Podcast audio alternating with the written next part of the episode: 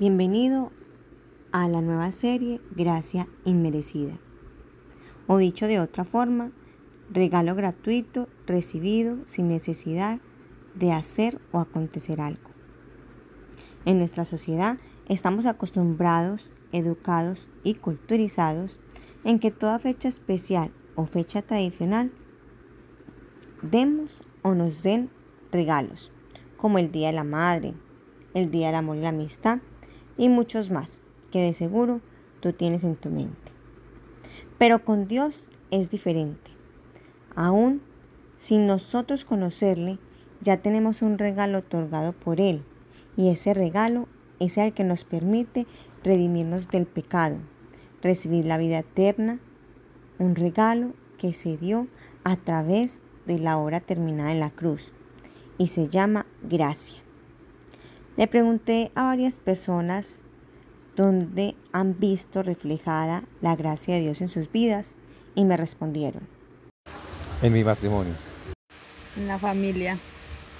En mi familia. Las respuestas fueron muy similares, que el matrimonio, la familia, el hogar, la salud, la estabilidad financiera, y de seguro que tú también tendrás tu propia lista y te esmeras a que cada una de estas no les falte nada. Así que trabajas, trasnochas, prometes, sales a pasear, buscas la forma de cómo darle a cada uno un buen regalo. Y sé que quedas muchas veces callado, no queriendo decir o no queriendo esperar una respuesta. Pero somos humanos y sé que muy adentro de tu corazón siempre esperas que por lo menos uno te agradezca aquel sacrificio, aquel trabajo, aquel amor, aquel regalo. Pero te has preguntado si tú eres agradecido con Dios, que el regalo que recibiste de Dios, tú lo tienes considerado como gracia inmerecida. ¿Has reflexionado en ese sacrificio en la cruz? Quiero que leamos dos textos de la Biblia. Dice Romanos 5 del versículo 6 al 8, porque Cristo, cuando aún éramos débiles, a su tiempo murió por los impíos. Difícilmente alguien muere por un justo, con todo pudiera ser que alguno osara morir por el bueno. Mas Dios demuestra su amor para con nosotros, en que siendo aún pecadores, Cristo murió por nosotros.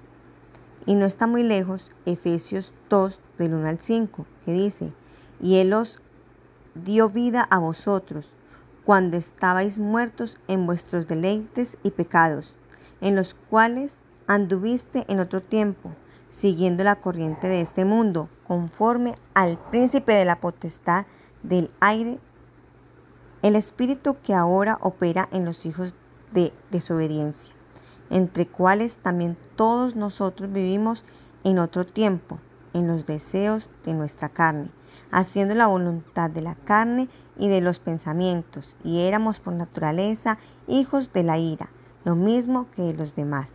Pero Dios, que es rico en misericordia, por su gran amor con nosotros, nos amó aún estando nosotros muertos en pecado, nos dio vida juntamente con Cristo y por su gracia somos salvos.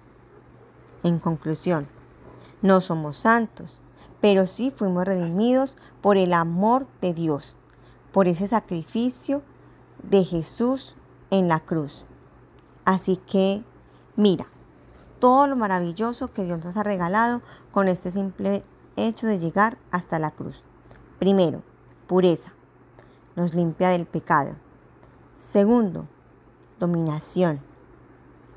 Aspectos que nos ayuda a curar y a sanar porque estamos envueltos en el pecado. Tercero, oración de fe. Allí, cuando recibimos a Jesús, somos libres y por su gracia fuimos salvos. Cuarto, vivir cuidando nuestras vidas, nuestros cuerpos y nuestros sentimientos, apartándonos del camino malo al cual siempre nos hemos ido detrás de otros. Y quinto, dio a su Hijo para que muriera en la cruz, para que nos redimiera, pero sobre todo para que nos diera la vida eterna. Así que, amigo, gracias por llegar hasta el final. Espero que tengas estos puntos en tu corazón y recuerda, el regalo más hermoso que hemos recibido es la gracia de Dios. Un regalo que no era merecido, pero Dios nos lo dio enviando a su Hijo a la tierra a morir por ti y por mí para redimirnos de todo pecado.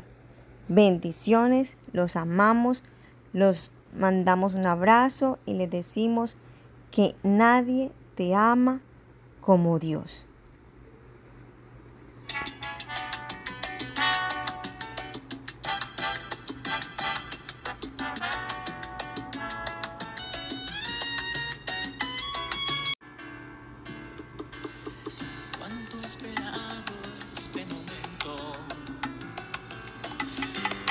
Esperado que estuvieras así. Cuánto esperado